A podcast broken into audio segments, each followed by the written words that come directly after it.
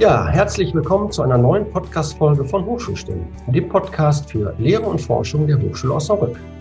Am Mikro heute wieder hinter der Zoom-Konferenz Carsten Morisse, Professor für Medieninformatik und Julia Grafenstein aus der Hochschulkommunikation. Ja, und heute wird es in unserer Folge musikalisch, denn unser heutiger Gast ist nicht nur Professorin für klassischen Gesang bei uns am Institut für Musik, sondern gleichzeitig auch noch immer auf den großen Bühnen der Welt zu Hause und zwar als Opernlied- und Konzertsängerin, quasi von der Staatsoper Berlin oder der Mailänder Scala und vielen anderen großen Häusern zu uns nach Osnabrück. Hallo Lena Haselmann. Vielen Dank für die Einladung. Guten Morgen. Guten Morgen. Lena, wir haben ganz viele Fragen. Fangen wir vielleicht damit an. Du bist äh, deutsch-norwegische Mezzosopranistin. Woher kommt die Verbindung zu Norwegen? Meine Mutter ist Norwegerin ist mhm. zum Studium nach Deutschland gekommen und dann hier auf meinen Vater getroffen. Und äh, ich bin dann zwar hier geboren und aufgewachsen, also in Deutschland, aber fühle mich Norwegen sehr verbunden, bin auch sehr oft dort, habe eine große Familie in Norwegen und Schweden und äh, arbeite auch tatsächlich relativ viel in den skandinavischen Ländern. In Kopenhagen hatte ich, glaube ich, gelesen, Göteborg bist genau. du schon aufgetreten. Kopenhagen gerade nicht, äh, weil, also nicht? eigentlich so. ja, aber eigentlich würde ich genau jetzt dort sein und eine Produktion okay. singen, aber die aus bekannten Begründen leider gerade nicht stattfinden kann. Ja. Aber ich, hab, ich war schon dort, das stimmt schon. Aber wahrscheinlich hast du gesehen, dass das jetzt gerade auf meinem Plan stand, äh, der nicht ganz aktuell ist. Das ist leider alles gecancelt. Oh ja, okay, gut. Genau, wir kommen auf jeden Fall später ähm, nochmal drauf zu sprechen, ähm, wie das gerade, wie das gerade für dich aussieht. Ähm, vielleicht können wir nochmal einen Schritt zurückgehen. Ähm, du hast ja Gesang und Gesangspädagogik in, in Mannheim und Nürnberg studiert, wenn ich das mhm. richtig gelesen habe. Woher kommt denn deine Liebe zur Musik? Kommst du aus einem sehr musikalischen Elternhaus? Wurde dir das Gott gegeben in die Wiege gelegt? Lustigerweise wurde mir tatsächlich eher die Pädagogik in die Wiege gelegt, würde ich sagen. Mhm. Ich komme aus einem sehr ähm, pädagogisch denkenden Haushalt. Meine beiden Eltern waren als Pädagogen tätig. Und äh, also das war eher so für mich das ganz Natürliche, dass man unterrichtet hat, also sei es in verschiedenen Sportgruppen. Meine Mutter und mein Vater war im Förderschulbereich tätig äh, und äh, war dort am Oberschulamt. Äh, in Baden-Württemberg für Förderschulen. Also es war immer ein großes Thema. Auch Inklusion war bei uns ein großes Thema. Das war eher so das, was mein täglich Brot war. Und äh, die Musik hat mich, also seit ich denken kann, fasziniert. Also ich erinnere mich noch an einen Moment, da war ich vielleicht drei oder vier Jahre alt, also wirklich ganz klein. Und äh, da habe ich so bewusst zum ersten Mal so klassische äh, Orchestermusik im Radio gehört. Und ich erinnere mich noch so einen Moment, wo ich dachte, das müssen doch eigentlich Menschen sein, die das machen. Also, dass ich so diesen Moment, wo ich, wo ich verstanden habe, das ist jetzt keine, kein Gerät, sondern da, da sitzen irgendwo Leute, die das machen. Und das war für mich eigentlich so der, der erste Moment der Faszination, der mich danach nie wieder losgelassen hat. Und dann hast du, ähm, also war es gleich Gesang oder hast du auch, hast du ein Instrument gelernt? Wahrscheinlich.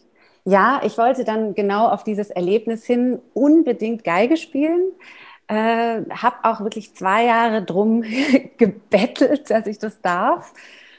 und äh, wurde dann tatsächlich an der äh, angemeldet an der örtlichen Musikschule. Also bei mir hat dieses Musikschulsystem total gut gegriffen. Wir hatten mhm in dem Dorf, in dem ich aufgewachsen bin, in Neckargemünd bei Heidelberg, eine ganz äh, wunderbare Musikschule und mit wunderbaren Lehrern und Lehrerinnen und äh, die haben mich wirklich ja in diese ganze Welt mitgenommen der klassischen Musik, auch der zeitgenössischen klassischen Musik schon von ganz von Anfang an. Und äh, dort hatte ich auch Kammermusikkurse, Orchester und ja, und so kam ich da durchs Geigespielen erstmal zur klassischen Musik oder zur Musik überhaupt. Und ja, das mit dem Singen kam später. Also mich, mich hat das schon immer sehr interessiert. Ich fand das immer faszinierend, aber es war für mich auch wahnsinnig weit weg. Also Theater und Kultur, das war nicht was, was, was, was mir jetzt öfter begegnet ist, tatsächlich in, in der Kindheit. Also ganz seltene Besuche gab es mal, die haben mich dann auch sehr fasziniert. Aber das war eher die Ausnahme. Und ähm, tatsächlich kam dann das Singen erst so im jugendlichen Alter.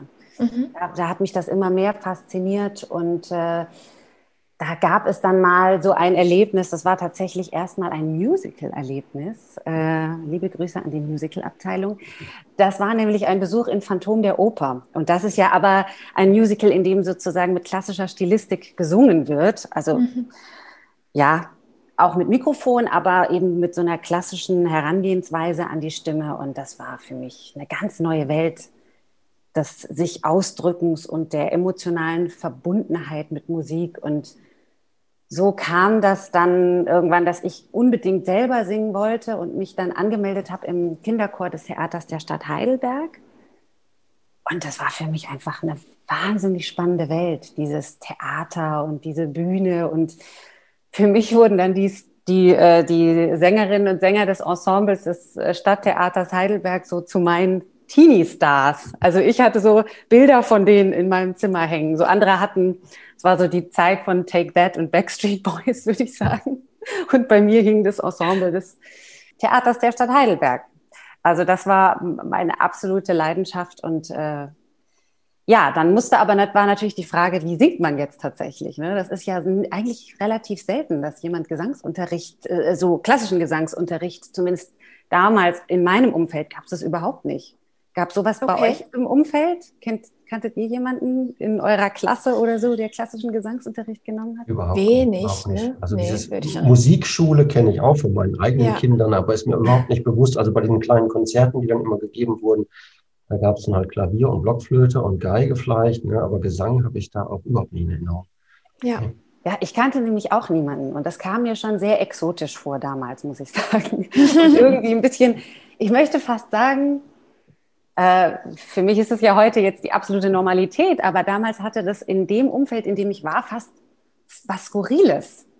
Also es Glaube ist ja auch ich. eine sehr artifizielle Kunst. Ne? Also mir sagen mhm. auch ganz oft Leute, ach ja, es tut mir jetzt sehr leid, dass ich das sagen muss, aber ich kann mit klassischem Gesang gar nicht so viel anfangen. Irgendwie ist es so laut und äh, äh, hoch. Das ist immer so das, was man damit erstmal assoziiert, oft, wenn man damit gar nicht so viel zu tun hat. Und das Lustige ist ja, es stimmt. Es ist eine sehr artifizielle Kunst. Es ist oft sehr mhm. laut und sehr hoch, aber eben auch sehr emotional. Naja, jedenfalls kam dann der Schritt zum klassischen Gesangsunterricht tatsächlich über einen glücklichen Zufall, dass mir eine klassische Gesangslehrerin empfohlen wurde, die bei uns im Dorf äh, lebte, aber ähm, tatsächlich Sängerin am Theater in Heidelberg war. Und es war so im Alter meiner Konfirmation. Und da kriegt man doch immer so äh, einen ganzen, ganzen Menge Geld geschenkt. Und das habe ich dann in Gesangsunterricht investiert. Und ähm, diese Lehrerin hat mich dann tatsächlich äh, sehr schnell bei Jugend musiziert angemeldet und ähm, da war das dann so, dass ich also ein Jahr später schon dann bei Jugend musiziert den auf Bundesebene den ersten Preis gewonnen habe und da habe ich selber war ich selber extrem überrascht und habe gedacht, oh, also wenn das so ist, dann ist der Traum vielleicht doch nicht so weit weg und dann ist es vielleicht doch möglich in die Richtung zu denken und es hat mir sehr viel Mut gegeben, also dieser Wettbewerb und dieser Preis und das dann weiter zu verfolgen. Und ein Jahr später war ich dann tatsächlich schon Vorstudentin an der äh, Musikhochschule in Mannheim. Also ich habe dann mhm. schon während der Schulzeit dort ein, bei einem Gesangsprofessor bei Rudolf Pirnay Gesang studiert. Okay. Und dann ging das so weiter. Weil ich, also ich stelle mir gerade vor, ne, du hast ja jetzt schon so ein bisschen skizziert, wie sich so eine Tür nach der anderen vielleicht auch geöffnet hat. Aber ich sag mal, bis bis man da irgendwie in, in Mailand ähm, auf der Bühne steht äh, oder in Göteborg und singt. Ähm, das passiert ja auch nicht jedem. Das ist ja, wird ja ein Weg sein. Vielleicht kannst du uns da nochmal so mitnehmen. Und vor allem würde mich dann auch interessieren, wie fühlt man sich, wenn man dann irgendwann da steht, vor allem wenn man jetzt gar nicht, ähm, ja, schon mit drei Jahren schon gewusst hat, ach, später werde ich auf jeden Fall auch mal da oben stehen. Das ist schon für mich sind das ganz wunderbare Momente gewesen. Also da gibt es auch wirklich wunderbare Erinnerungen, die ich an diese Momente habe. Ähm, wobei ich sagen würde, dass erstmal das Musikmachen unabhängig vom Ort ist. Also ein musikalisches Erlebnis kann auch in dem kleinsten Raum äh, und im Wohnzimmer genauso beglückend sein wie in einem großen, wunderbaren äh, Konzertsaal oder in, einem, in einer Kirche oder in, eben in einem Opernhaus. Ja, und mein Weg dorthin war eigentlich sehr ungerade, möchte ich sagen. Also es gab viele Umwege. Erstmal ging es relativ geradeaus. Also ich habe dann, wie gesagt, schon neben der Schulzeit war ich an der Musikhochschule und es war dann irgendwie sehr natürlich, dass das so weiterging. Wobei ich sagen muss, dass ich ein großes Glück hatte, dass das am Anfang so lief, weil ich glaube, wenn mich die Musikhochschule damals nicht genommen hätte, hätte ich gedacht, gut, dann kann ich das einfach nicht. Also ich hätte da gar nicht so diese Frustrationstoleranz gehabt, die man eigentlich für diesen Beruf braucht und zwar dringend. Also dass man einfach oft vorsingt und es einfach oft nicht klappt, aber dann irgendwann eben es dann doch auf dem einen oder anderen Wege klappt. Aber ich hatte dann eben das Glück, dass es bei mir am Anfang, wo ich das nicht so mitgebracht hätte, ganz gut funktioniert hat und ich dann erstmal an der Musikhochschule angefangen habe zu studieren und dann tatsächlich schon zwei Jahre später, also mit 19, also zeitgleich eigentlich zu meinem tatsächlichen Studienbeginn, dann meinen ersten Vertrag am Theater in Heidelberg hatte mit mini kleinen Rollen. Aber es war schon irgendwie, ich war sozusagen mit Studienbeginn schon im Job. Und das ging dann auch erstmal so weiter. Und dann kam aber eigentlich mit Studienabschluss bei mir so eine gewisse Müdigkeit. Dann hatte ich das Gefühl, boah, ich habe jetzt eigentlich vier Jahre oder fünf Jahre oder sechs Jahre schon praktisch gearbeitet und eigentlich kaum studiert. Und es hat mir irgendwie gefehlt. Also auch so eine Herausforderung für den Kopf, so eine intellektuelle Beschäftigung mit verschiedenen Themen, die auch die Musik betreffen, aber auch andere Themen. Und da war ich, hatte ich so eine gewisse Müdigkeit schon, möchte ich sagen, und wollte nicht gleich weiter in, äh, in diesem Job arbeiten. Und dann äh, habe ich erstmal sowas wie eine kleine Bühnenpause gemacht oder eine kleine Konzertpause, die dann gar nicht so lang wurde, wie ich eigentlich vorhatte. Aber dann hat, wollte ich eigentlich erstmal Psychologie studieren und hatte einen Studienplatz hey. für Psychologie und bin dann aber ganz knapp, bevor das losging, nochmal ab gebogen und äh, hatte dieses Angebot zu promovieren und hatte einen wunderbaren Wegbegleiter, den äh, Professor Dienslage in, an der UDK in Berlin war der damals, äh, der ist mittlerweile pensioniert.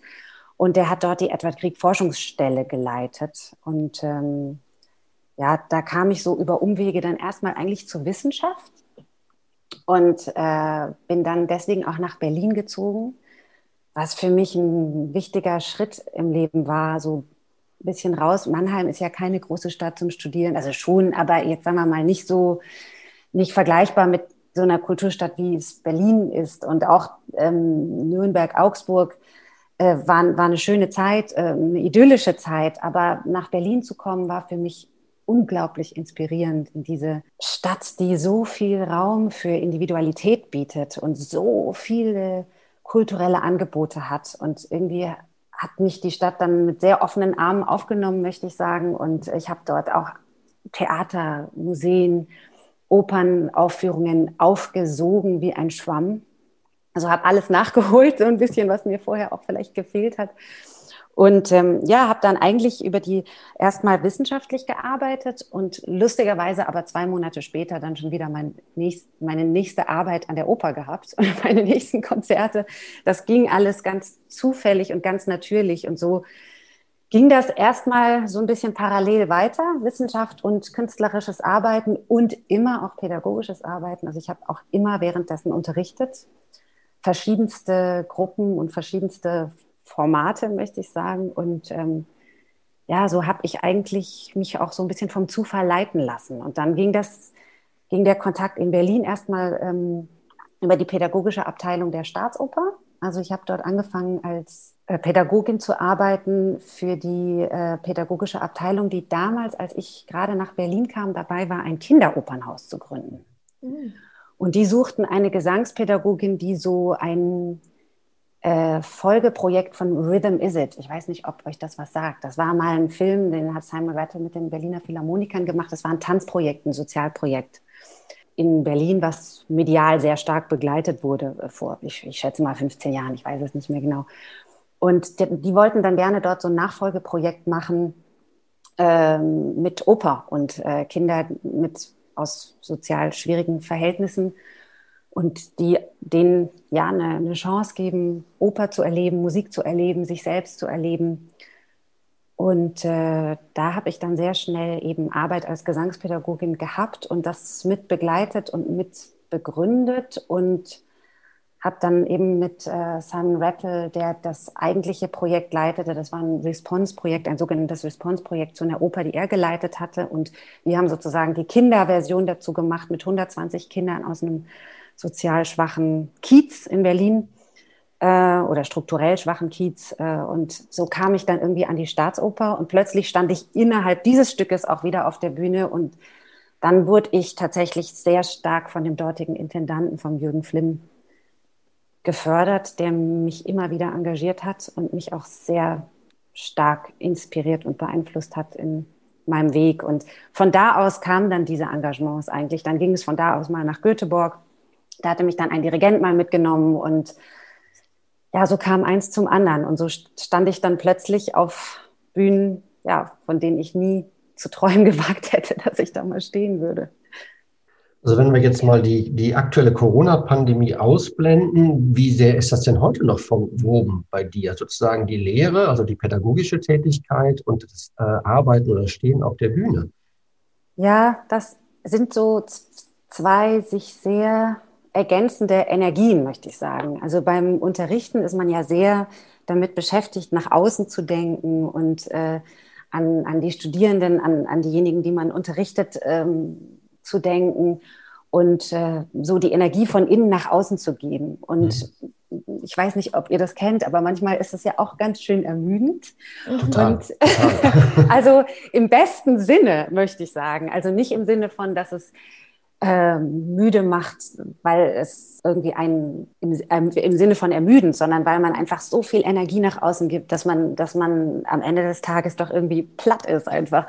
Und auf der Bühne dreht sich diese Energie komplett um. Also da geht es sehr stark um einen selbst. Da muss man dann sehr konzentriert sein auf sich und auf das, was man da machen und leisten muss. Und ähm, das ist manchmal schön, aber ich empfinde auch, dass naja, das hat schon eine gewisse Egozentrik. Und ich finde das dann wieder schön, diese Energie umzudrehen und dann mich mal nicht um mich zu kümmern, sondern um anderen. Erlebe ich absolut genauso. Nach einem langen Vorlesungstag bin ich körperlich auch richtig erschöpft. Ja, äh, und äh, sozusagen deine Bühne, das sind meine Sportwettkämpfe ja, ja. Äh, auf, auf privatem Niveau. Aber dann nehme ich, obwohl ich mich körperlich verausgabe, äh, nehme ich da total viel mit an Inspiration und, und Energie, die ich auch wieder aufnehme. Ne? Ja, ich glaube, da gibt es ganz viele Parallelen zu Sport. Also auch von der Konzentration und von dem, ja, ja von, von der Energie. Und das ist schon, da gibt es schon sehr viele Parallelen. Ja, das stimmt. Ja, und ansonsten muss ich aber tatsächlich sagen, habe ich da auch jetzt gar nicht so viele Wünsche offen. Also es jetzt, gibt jetzt mhm. gar nicht so die eine Rolle oder die Bühne, an, zu der ich noch gerne möchte. Also ich freue mich eigentlich, dass jetzt so diese, äh, die, das pädagogische Arbeiten mit Osnabrück für mich so einen Anker ähm, gebildet hat, der mir ganz viel Struktur auch gibt. Die hatte ich ja mhm. vorher nie. Mhm. Ich habe ja vorher alles immer wild durcheinander gemacht. Manchmal gab es so Tage, da bin ich dann früh aufgestanden. Ich habe auch musikalische Früherziehung Erziehung während meiner Promotion gegeben, bin dann im Kindergarten gewesen, habe irgendwie sechs Stunden mit Kindern gearbeitet, bin danach in die Bibliothek gefahren durch halb Berlin und habe da geschrieben und gelesen und dann abends stand ich auf irgendeiner, stand ich in, in, in der Werkstattbühne der Staatsoper und habe geprobt und äh, das waren wilde Tage und kein Tag war irgendwie wie der andere und das war wunderbar, aber auch irgendwie eben sehr wild, möchte ich sagen. Mhm. Also das, mhm. und jetzt, ich genieße diese Struktur, die diese Stelle in Osnabrück gibt, sehr. Und äh, mhm. ich kann da auch mir gut vorstellen, ja, dass ich das in die Richtung auch weiter äh, entwickeln möchte. Also ich freue mich auch über schöne Engagements und schöne musikalische Aufgaben und es macht mir immer wieder Spaß. Aber ich mir ist dann auch das Team wichtiger, mit dem ich wirklich arbeite. Also die Menschen, mit denen ich da arbeite, die Dirigenten und äh, Regisseure, mit denen man da oder Regisseurinnen auch, mit denen man arbeitet ähm, und die Kolleginnen und Kollegen. Mhm. Das ist für mich eigentlich das was mich interessiert dann auch daran. So die, die wissenschaftliche Weiterqualifikation im Rahmen einer Promotion ist ja nicht selbstverständlich, sage ich mal so in dem künstlerischen Bereich, in dem du tätig bist. Nee. Was hast du damals geschrieben? Das ist tatsächlich ziemlich äh, verrückt gewesen, muss ich sagen, weil ich ja eigentlich gar keinen wissenschaftlichen Studiengang gemacht mhm. hatte. Ich hatte ja Pädag also Gesangspädagogik studiert und die künstlerische Ausbildung gemacht. Und ähm, der, der Weg kam dann tatsächlich durch ein ganz persönliches Interesse. Da kommt jetzt wieder Norwegen ins Spiel. Mhm. Ich hatte eine oder habe eine entfernte Verwandte, also eine Urgroßtante, die in Norwegen eine relativ namhafte Komponistin ist, was auch daran liegt, dass sie mit Edvard Grieg, also mhm. der Galionsfigur der mhm. norwegischen klassischen Musik, äh, sehr eng befreundet war und äh, die haben sich selber, sie haben einen sehr, sehr schönen Briefwechsel geführt und sie war Pianistin und hat auch häufig sein Klavierkonzert, was mit zu den meistgespielten Klavierwerken der Welt gehört, äh, häufig auch unter seiner Leitung gespielt. Und ich wusste, dass es in der Familie spannende Quellen dazu gibt, die noch nicht ausgewertet mhm. sind. Und so habe ich dann schon ähm, angefangen, eigentlich während der Studienzeit mich mit ihr zu beschäftigen und habe dann immer mal wieder auch so die eine oder andere Arbeit äh, über sie geschrieben, weil sie in Deutschland überhaupt nicht bekannt war, obwohl sie 120 äh, Lieder und Klavier, äh, Lieder geschrieben hat und auch noch viel mehr Klavierwerke, auch zu deutschen Texten, also auch spannende Literatur für den deutschen Markt, sage ich mal. Und äh, die, äh, die, die Beschäftigung kam dann tatsächlich eben aus diesem persönlichen Interesse und meine Betreuer sagten dann immer an der Hochschule, ach, Frau Haselmann, machen Sie da doch nicht so viel, es wird doch keine Doktorarbeit, sondern nur irgendeine Hausarbeit oder wie auch immer. Und dann habe ich gedacht, ja, warum eigentlich nicht? Äh, warum hm. wird das eigentlich keine Doktorarbeit? Warum kann ich mich da eigentlich nicht in einem größeren Rahmen damit beschäftigen? Und dann kam das eben so zusammen mit dem Bedürfnis, das ich so nach dem Studium hatte, nach einer intellektuellen Beschäftigung. Und dann hatte ich eben das Glück, dass das, mhm. das Projekt angenommen wurde und äh, dass ich da eben in solche wunderbaren Kreise in Berlin gekommen bin. Also da habe ich Patrick Dienstlager auch sehr viel zu verdanken und seiner Frau Heide Görz, die auch ähm, Professorin für Klavierdidaktik an der UDK war. Und die haben mich dann so insgesamt sehr befördert, also in der Wissenschaft und aber auch in meinem künstlerischen und pädagogischen arbeiten. Und das war natürlich ganz toll. Da kam ich in so eine akademische Welt, äh, die ich auch vorher so nicht kannte. Und äh, im Rahmen der Promotion habe ich dann diese intellektuelle Auseinandersetzung auch wirklich bekommen, mhm. die ich mir mhm. gewünscht hatte. Bin da auch so an die eine oder andere Grenze gestoßen, aber das wird wahrscheinlich jeder kennen, der so ein Projekt angeht. Man spricht ja, ja auch von, man spricht ja auch von Promoviren, ja, Viren als Virus und dass es überhaupt eine oh. Herausforderung ist. Gerade aber ja. ganz schlecht. Das ist gerade ganz schlecht, aber ich habe da mal irgendwie so ein Buch gesehen. Also es ist ja schon, also äh, mich hat meine Promotion auch äh, das eine oder andere Mal gequält, kann man nicht anders sagen. Wird wohl jeder erlebt haben. Ja, ich kann, ich, ich kann auch nur irgendwie empfehlen, das tatsächlich eher im Rahmen einer Stelle oder so zu machen. Ich weiß nicht, wie du das gemacht ja, hast. Ja, ich hatte das Glück, ich hatte eine, damals in der Informatik, ich habe in der Mathematik promoviert, hatte aber das Glück, eine, eine volle äh, Stelle als wissenschaftlicher Assistent zu haben. Also sehr komfort, äh, komfortmäßig ausgestattet, aber trotzdem, das war halt schon, man schaltet ja nie ab bei so einem Thema. So ja, ist man, es, ja. Auch am Wochenende, man ist gedanklich immer dabei. Genau. Ja, würde Dinge irgendwann halt immer abschließen möchte. Und man sich dann schon immer, also ging es mir zumindest, dann habe ich mich schon gefragt, ey, das interessiert eigentlich keinen Menschen auf dieser Welt. Das ist ja diese Fragestellung ausgesucht. Ne? So ging es mir halt. Ne? Ja, und, und wahrscheinlich ist es ganz anders gekommen, oder? Es haben sich dann doch viele dafür interessiert. Nee, nee, nee. Also nee. Ich weiß nicht, wenn ich mir überlege, ich, ich habe dann Jahre später, kriegte ich dann mal irgendwie so eine E-Mail, ob ich nicht mal das und das begutachten könnte. Ich hätte mal da irgendwie was zu geschrieben. Es war halt so ein mathematischer Satz, den ich da irgendwie hm. überlegt habe, irgendwie so einen Beweis geführt habe oder mehrere. Und äh, ja, das ist nicht so, das klingt zumindest nicht so interessant wie sozusagen die Arbeit äh, in der eigenen, ich sag mal, familiären Historie. Das ist, glaube ich, schon nochmal eine besondere Fragestellung. Finde ich total spannend.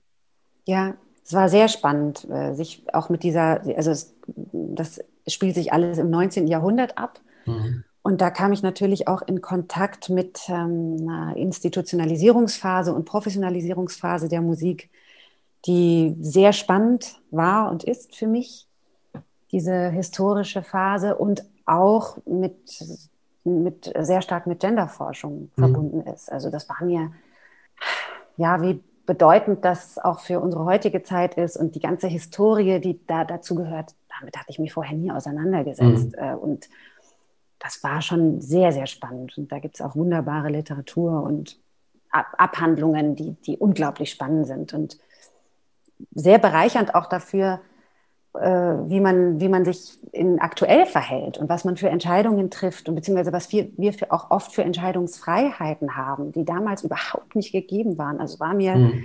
so in der Form gar nicht klar. Und da ist man auch dankbar dafür, dass das heute sich doch sehr stark in eine andere Richtung entwickelt hat und dass, es, dass, dass wir eigentlich heute schon sehr viele Freiheiten haben, um die es sich auch immer lohnt, weiter zu kämpfen und die sicherlich immer weiter äh, wieder korrigiert und justiert werden müssen. Aber ich glaube, dass wir da einfach in den letzten 100 Jahren diesbezüglich zumindest einen riesen Schritt gemacht haben. Nun haben wir ja an der, an der Fachhochschule oder Hochschule für angewandte Wissenschaften ja sehr viel Lehrdeputat. Kommst du denn jetzt, sagen wir mal, neben deiner pädagogischen Arbeit und den, den Engagements, kommst du noch dazu, dich weiter wissenschaftlich äh, zu beschäftigen, in dem Sinne, dass du weiterhin veröffentlichst? Ja, äh, aus dem Grund, dass ich, ich habe eine Forschungsgruppe. Mhm.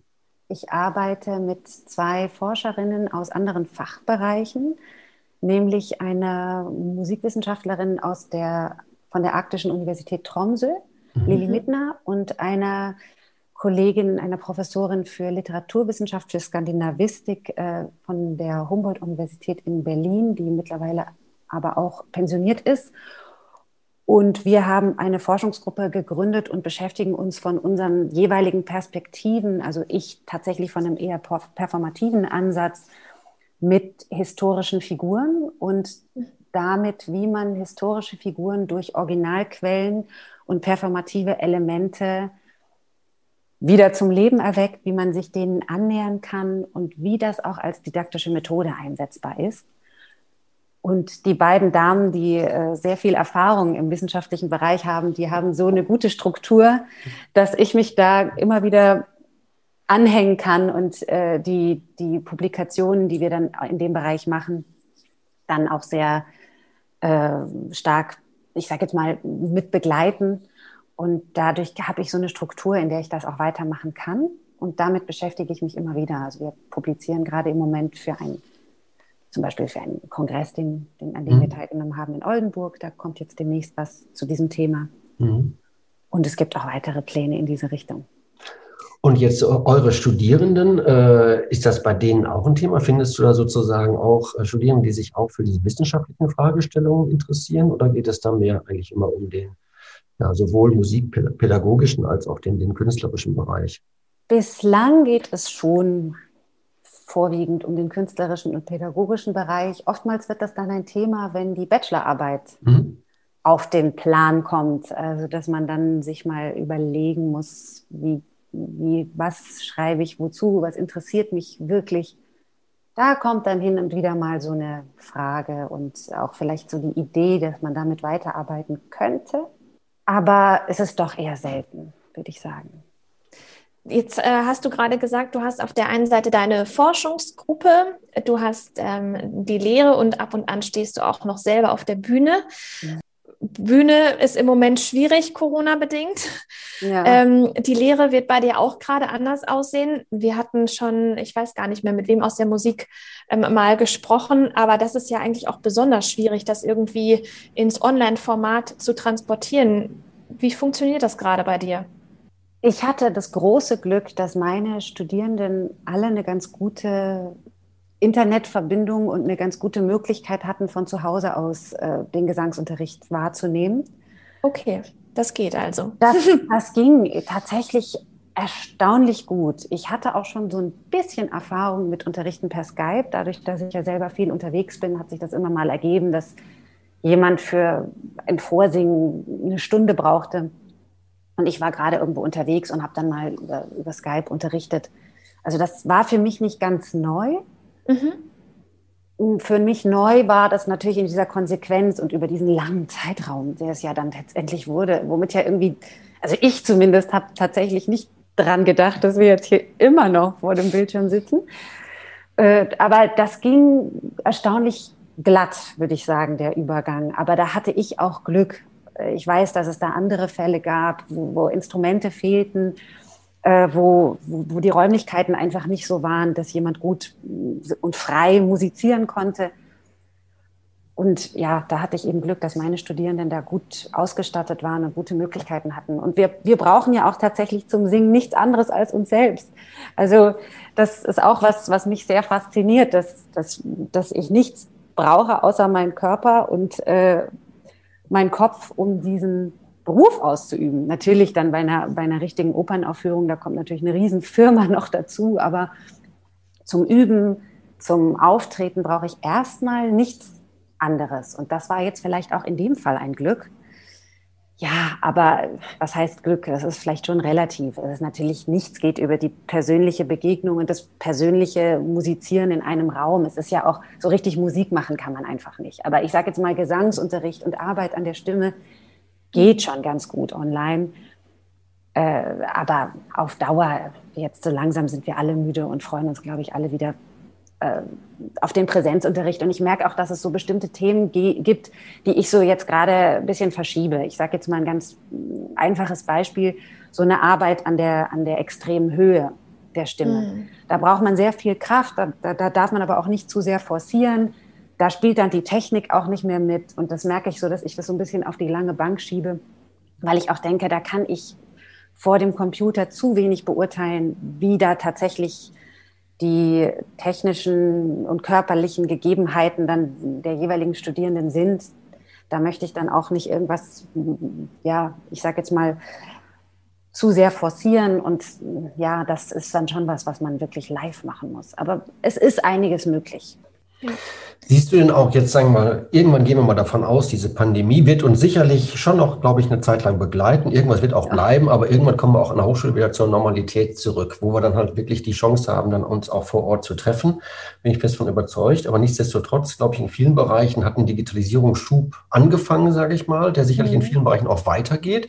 Siehst du für dich auch, sage ich mal, neue Chancen, äh, da diese Digitalisierungsmöglichkeiten dann auch weiterhin zu nutzen? Wir hatten vor letztes Jahr, glaube ich, hatten wir ja mal gesprochen, vor ja, genau. Jahr irgendwie so eine Projektidee. Ja. Äh, wie, ist da, wie sind da deine, deine Ideen oder da vielleicht Dinge dann auch weiter zu machen? Ich glaube, dass es in einem Beruf wie meinem, in dem man so viel unterwegs ist, an so vielen verschiedenen Orten sein muss und ja, das auch verschiedene äh, andere Menschen betrifft, die in dem Umfeld sind, das schon auch sehr viel erleichtern kann. Also, dass man, ich kann mir vorstellen, dass Meetings und, und äh, viele Zusammenkünfte auch zukünftig in diesem Format stattfinden, weil es einfacher mhm. zu organisieren ist, einfach und trotzdem stattfinden kann. Und das finde ich doch auch eine große Erleichterung. Und ich hoffe auch, dass, naja, auch dieses ganze Thema Klima und äh, Verkehr und Flugverkehr, dass sich da doch Verbesserungen ergeben durch eine größere ökonomisch oder eine, eine bessere Ökonomie von diesen ganzen Reisen. Nichtsdestotrotz dann in der Arbeit selber bin ich auch wiederum froh, dass letztendlich nichts über das Live-Erlebnis geht und nichts über das wirklich gemeinsam in einem Raum musizieren. Ich glaube, da im Kern wird es noch, also wird es, glaube ich, keine große Veränderung geben, denke ich mal, zumindest nicht im klassischen Bereich. Aber was die Angebote der Hochschule angeht, da könnte ich mir vorstellen, dass es auch wichtig sein wird, in Zukunft Formate online anzubieten und auch also über die Stadtgrenzen, über die Landesgrenzen hinaus anzubieten. Also ich bin auch sehr interessiert an diesem Format Global Classroom, der mhm. jetzt, das jetzt so im, im Raum steht und hab, äh, bin auch gerade dabei, da einen Antrag zu formulieren, weil ich da mir vorstellen könnte, dass es ganz, ganz spannend sein könnte, sich mit anderen Institutionen zu vernetzen, gerade was so Themen angeht wie, naja, also alles, was mit Pädagogik, mit Fachdidaktik zu tun hat, das, das könnte man schon auch über, über digitale Formate, zumindest zum Teil, organisieren, denke ich. Und dann auch teilnehmen am Unterricht, also zuhören, hospitieren, an ganz anderen Unterrichten, an ganz anderen Orten, das könnte schon spannend sein, darüber nachzudenken, wie man da Kräfte bündeln kann. Auch ein bisschen unheimlich, finde ich. Ich weiß nicht, wie mhm. es euch geht, aber ich habe so das Gefühl, wenn das jetzt alles so eingedampft wird irgendwann, äh, dass man sagt, es gibt jetzt nur noch die Vorlesung so und so und da nehmen, was weiß ich, wie viele hundert Teilnehmer teil. Wir brauchen ja gar nicht mehr so viele kleine reale Orte, an denen wir uns treffen, das fände ich dann auch wiederum sehr schade. Also das finde ich auch eine unheimliche Vorstellung, was, in welche Richtung es da gehen könnte. Also zu weit mag ich da gar nicht denken. Ja, ich sehe schon, also man könnte sich natürlich schon überlegen, ach Mensch, jetzt in meinem Bereich äh, wird ja schon noch viel vorgelesen, sage ich mal. Ne? Sowas kann ich aufzeichnen und irgendwie braucht es das dann nicht mehr, sozusagen die ja. Vorlesung vor Ort. Ich glaube, wir müssen dann schon über unsere Rolle nachdenken. Und ich glaube, deine Rolle, wenn du Gesangsunterricht gibst beispielsweise, ja, das ist ja was ganz anderes als bei mir. Ich, das Vergleichbare bei mir wäre, ich würde mit meinen Studierenden irgendwelche technischen Übungsaufgaben bearbeiten, ja, wo sie mhm. lang mal üben und ich sozusagen dabei stehe und sie mehr coache, als dass ich ihnen was vorlese. Und ich glaube, ja. das ist schon auch langfristig eine, eine wichtige Rolle, die wir da haben. Ja. Ne, aber ich glaube schon, dass wir gewisse Dinge, äh, äh gerade so das, was man vielleicht konservieren kann, ja, das müssen wir nicht nochmal immer wiederholt vortragen. Das ist ja, ja. schon an vielen Bereichen so.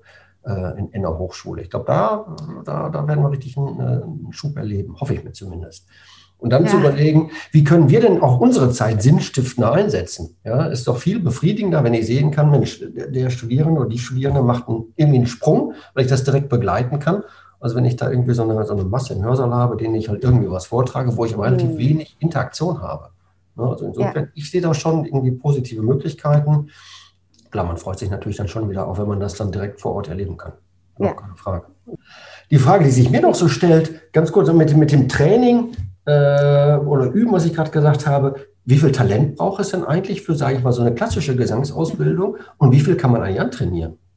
Kann man das irgendwie quantifizieren oder ich weiß nicht? Äh, ihr macht ja Aufnahmeprüfungen und ähm, das ist dann ja auch ein hartes Urteil, wenn man sagt, nee, du bist nicht geeignet. Ne, das ist, heißt ja dann Adi auch, na, wir sehen auch nicht das Potenzial durch ein Studium, durch ein gewisses Training dann so weit zu kommen, wie wir uns das irgendwie vorstellen. Das ist wirklich hart. Und deswegen bin ich auch tatsächlich sehr vorsichtig mit solchen Urteilen, mhm. weil ich da auch schon erstaunliche Dinge erlebt habe. Also diese Frage, was ist Talent, was ist Fleiß, ist ja eine sehr spannende Frage. Mhm. Und natürlich ist Talent un unglaublich äh, wichtig, schon auch ein, ein wichtiger Bestandteil, keine Frage. Aber ich würde sagen, auf lange Sicht ist auch sehr erstaunlich, was man mit Fleiß erreichen kann. Mhm. Also ich habe oft erlebt, dass Leute, die wirklich hartnäckig waren, wirklich hart gearbeitet, viel geübt haben, sich vielleicht auch eine gewisse Lockerheit in dieser ganzen Disziplin beibehalten haben, dann doch sehr weit gekommen sind.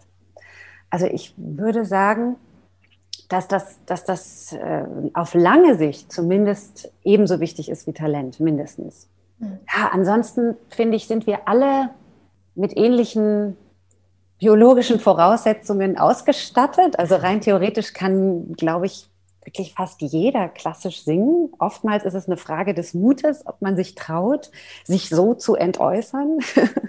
Das ist tatsächlich ganz oft eine Mutfrage und eine Motivationsfrage. Ich kann nur dazu raten, es einfach mal auszuprobieren unter der Dusche oder irgendwo, wo man sich in Sicherheit fühlt. Und äh, das äh, macht ein, einfach unheimlich viel Spaß, weil, weil es ein sehr intensives Erlebnis ist, so eine Art zu singen. Äh, aber ja, dann natürlich, dann die, die professionelle, der professionelle Weg ist dann schon noch mal eine andere Frage. Klar, das, da geht's ja dann um, um, wie belastbar ist auch eine Stimme und wie schön ist eine Stimme. Aber auch das, äh, Schönheit liegt ja im Auge des Betrachters oder in dem Fall äh, des Hörers. Und ich glaube, da ist oftmals mehr möglich, als sich viele so vorstellen. Auch Menschen mit, mit jetzt, sage ich mal, den, na, vielleicht nicht ganz so so äh, umfassenden stimmlichen Anlagen können unglaublich toll, äh, tolle Fortschritte im klassischen Gesangsbereich machen. Also ich habe das ganz oft an Musikschulen erlebt. Äh, ich hatte da so eine Klientel, da gibt's dann manchmal so diese typische Klientel, dass, dass Menschen, die, wo die Kinder aus dem Haus sind, dann sagen, jetzt will ich mich nochmal neu erleben und neu erfahren und nehme nochmal Gesangsunterricht. Und da denkt man ja dann, puh, ja, das vielleicht ist da noch was möglich. Die kommen dann mit ganz großen Zweifeln und ich bin dann immer wieder überrascht, wie viel man doch da auch noch beibringen kann und wie viel dann auch noch passieren kann. Mhm. Wo wir gerade bei äh, Talent und Disziplin sind, Lena, ich habe noch mal eine ganz andere Frage. Ich habe nämlich gelesen, dass äh, du mal Vocal Coach bei der Castingshow Popstars warst. Lang, lang ist es her, aber ich erinnere mich natürlich an die No Angels und an Roses. Äh, wie ist es dazu gekommen und hast du die gecoacht oder wen hast du da gecoacht? Ja, es ist ein sehr amüsantes Kapitel, muss ich sagen. Und das war ein ganz lustiger Zufall, dass ich da äh, plötzlich in so einem Format gelandet bin. Ich habe, wie gesagt, schon immer unterrichtet, so, so Menschen in meinem Umfeld. Und äh, ich hatte eine Schülerin in Heidelberg, da war ich so im ersten, zweiten Semester, die mhm. war 16 ungefähr, glaube ich, damals. Miriam hieß die. Und die wollte, die, die hatte sich bei mir gemeldet, ich weiß gar nicht mehr, wie die auf mich kam, um sich vorzubereiten für so eine Castingshow. Und da bin ich dann immer zu der nach Hause gefahren und habe die unterrichtet und habe mir aber überhaupt nichts dabei gedacht. Also ich bin da, ich habe mich weder mit dieser Castingshow beschäftigt. Ich kannte Deutschland sucht den Superstar, aber sie hatte sich dann bei Popstars, also dem Pro7-Format, angemeldet. Ja, und ich hatte die dann jede Woche unterrichtet und immer wieder begleitet. Und dann rief die mich irgendwann an und sagte, Lena, ich habe es in die Band geschafft. Ich wusste überhaupt nicht, was das bedeutet. Ich habe es in die Band geschafft. Ich kannte das Format überhaupt nicht. Ich habe gesagt, ah ja, schön, ja, toll. Bis ich irgendwann verstand, dass die da quasi in diese, also das Ziel von Popstars war ja immer so Gruppen, die No Angels waren, glaube ich, waren das die ersten? Ich glaube. Das waren, glaube ich, die ersten, ja. Ja. Mhm. Ich glaube, also das Format, in dem sie dann war, das waren, glaube ich, so die, die dritte Staffel oder so. Preluders hießen die. Oh, da gab es mhm. eine Boys und eine Girls Band, Preluders. und ja, die, die hat es dann eben in diese Band geschafft und ein paar Wochen später riefen die mich dann an und sagten, also dann kriegte ich also einen Anruf von Pro7 und dann hieß es, mit, die Frage war, ob ich da schnell kommen könnte. Man bräuchte dringend einen Vocal Coach, weil eine, ein Auftritt an, anstünde und äh, ob ich da schnell vorbeikommen könnte. Und sie bräuchten dringend jemand, der mit den Mädels arbeitet. Ich sage, klar, kein Problem. Ich war eigentlich erst im zweiten Semester oder so. Ich hatte, glaube ich, gerade Semesterferien. Stimmt, das war gerade in den Semesterferien. Ich gedacht, ich studiere das doch. Ich kann denen bestimmt was beibringen, klar. Und ich kannte ja auch meine Schülerin und wusste ungefähr das, das, das Level und hatte da jetzt keine Bedenken und bin dann da wirklich im wahrsten Sinne des Wortes eingeflogen worden. Und dann hieß es, die, die Gruppe muss morgen bei Stefan Raab das neue, ein, ein, ein Teil aus, der neuen, aus dem neuen, gerade aufgenommenen Song präsentieren. Und dann wurden mir die Mädels vorgestellt, alle wahnsinnig gestylt und es war natürlich alles sehr spannend da in diesem ProSieben-Gebäude kam mir da wirklich vor wie äh, in einem Film. Es war wirklich total äh, komisch. Und dann, dann sagte ich, ja gut, dann sing doch mal. Und dann guckten die mich mit riesigen Augen an und sagten, wie singen? Und habe ich gedacht, ja, wie, wie singen? Ihr habt doch eine CD aufgenommen, die ihr präsentieren wollt. Ja. Und guckt mich völlig ratlos an. Und dann habe ich gedacht, okay, ja, gut, wo sind denn die Noten zu dem Stück? Noten? Also die gucken mich alle völlig überfordert und sagen, Noten, also, also Noten haben wir nicht. Habe ich gesagt, pff, gut, in welcher Tonart steht denn der Song? Wieder völlig ratlose äh, Gesichter, no, äh, Tonart und dann, also ich wurde, ich fing schon so an zu schwitzen und dachte, oh Gott, äh, äh, habe ich gesagt, habt ihr irgendwo hier denn ein, ein Instrument, ein Klavier? Nee, also das haben wir jetzt nicht. Also, also ich war mit den fünf Mädels in einem Raum und dann habe ich, dann habe ich darum gebeten, dass man mir diesen Song mal vorspielt, also dass ich den wenigstens mal höre. Und dann habe ich auch gedacht, was ist denn das für ein Rätsel, dass die das aufgenommen haben und irgendwie jetzt mir nicht präsentieren können. Und habe dann natürlich gedacht, Gott, wenn die das morgen live in der Show singen sollen, das wird aber ganz schön knapp. Und dann habe ich mir dieses, diesen Song angehört und dann löste sich das Rätsel. Äh, die die nehmen das, also wenn die dann diese, diese Bands gewählt wurden, nehmen die dann eben ganz schnell solche Songs auf. Die kriegen das direkt auf die Ohren gesungen, vorgesungen von Studiosängern. Und dann singt jeder alles einfach nach. Also jeder, jeder singt jede Stimme einmal oder zweimal oder dreimal. Ist auch nicht so wichtig, ob dann die Intonation so stimmt. Äh, das habe ich dann mitbekommen später bei CD-Aufnahmen, die ich dann auch noch mit begleitet habe von denen. Und dann wird das irgendwie in der Postproduktion abgemischt. Und so gab es dann also einen Riesenstreit, wer singt welche Stimme, wer kann überhaupt was äh, davon ähm, präsentieren. Und dann musste ich da, bin ich mit jedem einzeln in ein Zimmer und habe erstmal sondiert, was sind die Fähigkeiten. Und dann gab es da sehr unterschiedliche Fähigkeiten. Und dann habe ich irgendwie mit Mühe und Not irgendwie zwei Sätze aus diesem Song dreistimmig mit denen trainiert und habe auch eine Tonart vorgegeben, weil die haben sich immer gewundert, dass das nie so passt, ja, weil die haben immer irgendwie angefangen. Also es wurde ein relativ erfolgreicher oder zumindest nicht totale Blamage bei äh, Stefan Raab und daraufhin war ich dann engagiert für eine Tournee und die CD-Produktion, was auch sehr spa äh, spannend war. Das hat Uwe Farnkroth Petersen, der Keyboarder von Nena damals gemacht. Ja, Ach, cool. Ja, das war sehr, sehr interessant, wie das alles abläuft. Und ich wurde dann eigentlich so ein bisschen eher Mädchen für alles. Ich habe die dann von morgens bis abends begleitet und halt immer, wenn was zu singen anstand, kurz noch mit denen das eingeübt und äh, ja, es war eine super spannende Zeit. Also eine ich ganz andere sagen, ganz, Welt. ganz was anderes, ne? Ganz andere Welt, ja. aber klingt nach einer sehr spannenden Erfahrung, das mal mitzunehmen. Ja, und auch letztendlich, was für eine Maschinerie das ist. Ja, mhm. also ich werde auch nie vergessen, zum Beispiel Fotoshootings. Äh, mhm. Da werden Fotos gemacht und dann in der Postproduktion werden dann die, die Mädels langgezogen und äh, die, die Haare werden farblich verändert, die Augen, die Zähne. Äh, es, also da ist wirklich gar nichts mehr echt gewesen an diesen Fotos und hatte nichts mit der Realität zu tun. Das waren schon sehr interessante und äh, wichtige Erfahrungen. Ich glaube aber, dass man natürlich auch da jetzt vielleicht, das war bestimmt auch eine besondere Situation, so eine, so eine Castingshow in der Zeit, das war einfach eine Maschinerie, ja. Mhm. Also das, das ist sicherlich nicht zu vergleichen mit anderen Formaten und mit auch äh, anderen Produktionen. Also das war schon sehr speziell, muss ich sagen. Aber unvergesslich.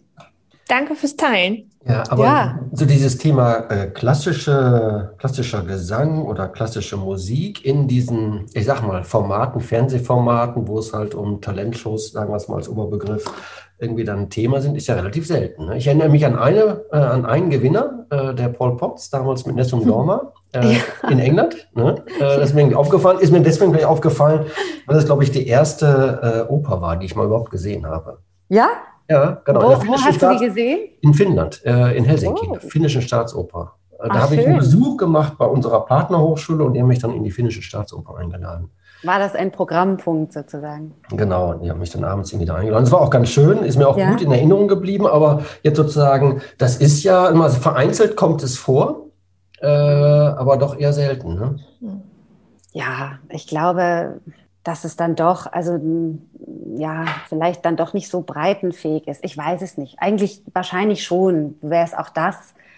Aber das ist schon eine Stilistik, die, die sagen wir mal, einfach ein spezielles Setting auch braucht, ne, vielleicht auch eine spezielle Ruhe. Und ich glaube, mhm. das passt dann in diese Formate, in denen es einfach schnell gehen muss und in denen so viele andere Faktoren auch eine Rolle spielen, vielleicht auch nicht so wirklich rein. Also vielleicht muss ich mich dann nochmal korrigieren. Ich glaube, rein theoretisch wäre klassischer Gesang doch schon auch was für eine ganz breite Interessentenschaft. Aber ja, wir sind einfach eine andere Stilistik gewohnt und diese, es ist ja auch nicht so, dass tatsächlich RTL oder Pro7 da jetzt ernsthaft an mhm. äh, einer künstlerischen Entwicklung von Personen interessiert ist. Das muss man ja mal tatsächlich sagen. Also das, das ist eine Riesenmaschinerie mm, und äh, hat auch vielleicht seinen Platz in unserem, in unserem in unserer Welt und in unserem Denken und in unserer Unterhalt. Es ist ja eigentlich eine Unterhaltungsshow. Unterhaltung, also wir ja. wollen ja,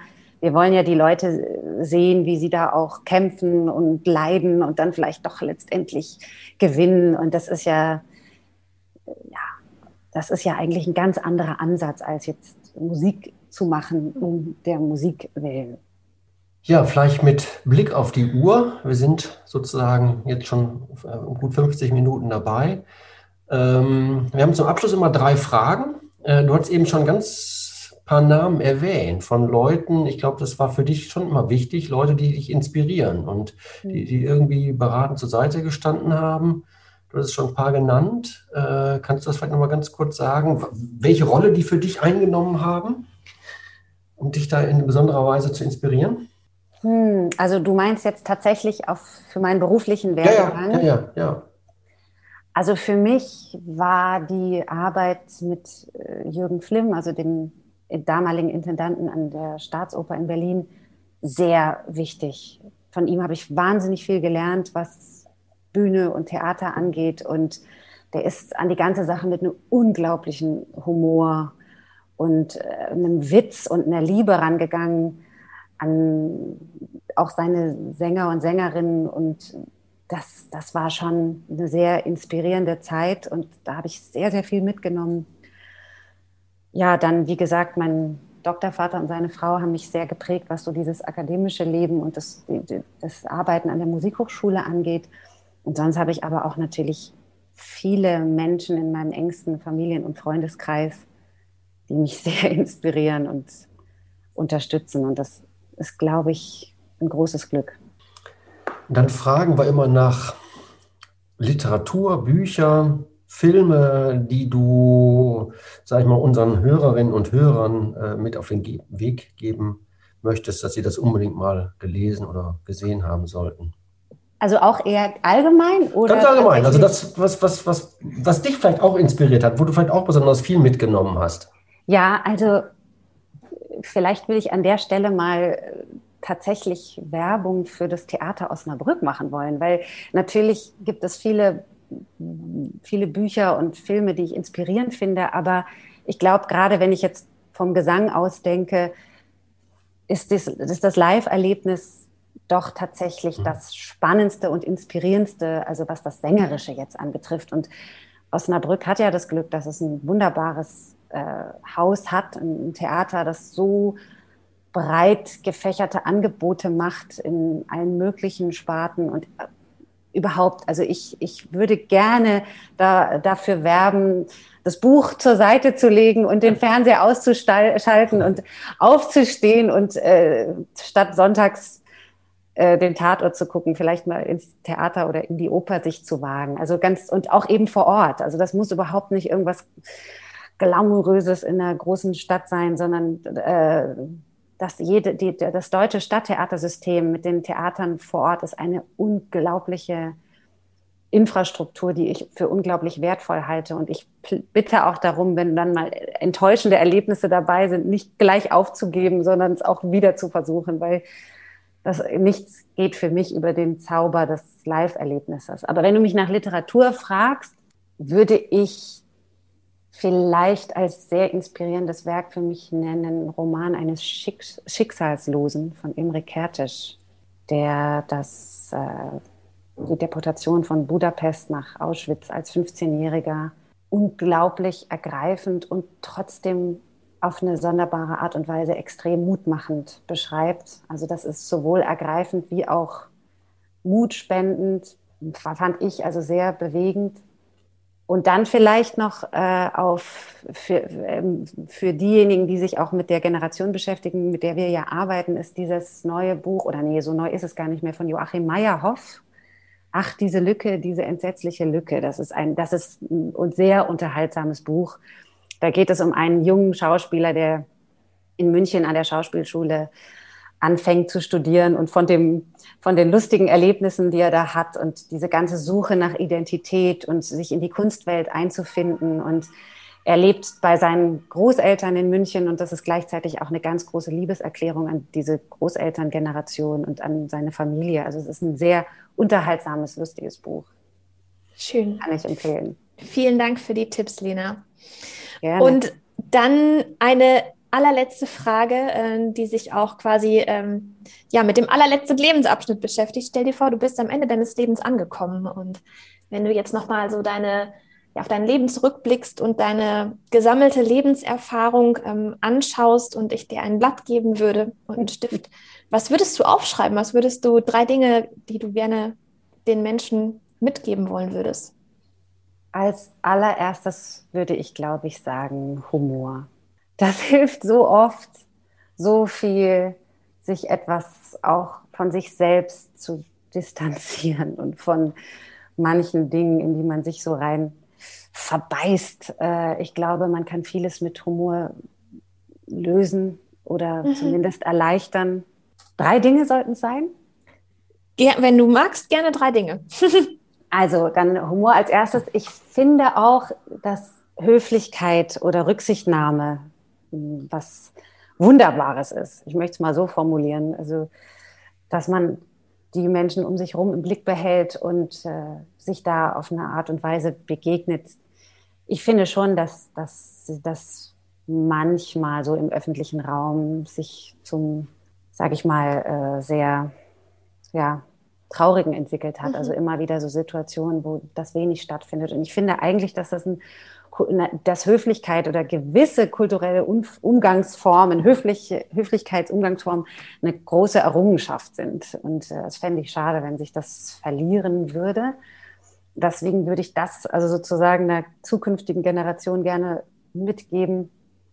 Und aktuell und auch aus meinem Beruf heraus würde ich sagen, wir, die Menschheit hat sich so unglaublich viele äh, Konsumgelegenheiten geschaffen. Also von Flatrate bis Bildschirm von morgens bis abends, gerade jetzt. Und ich würde eigentlich den kommenden Generationen wünschen, dass sie sich Räume schafft, in denen sie nicht konsumiert, mhm. sondern eine gewisse Ruhe hat und vielleicht sogar so viel Ruhe, dass sie anfängt, wieder kreativ sein zu können oder kreativ tätig sein zu können, weil ich glaube, das ist die Voraussetzung dafür.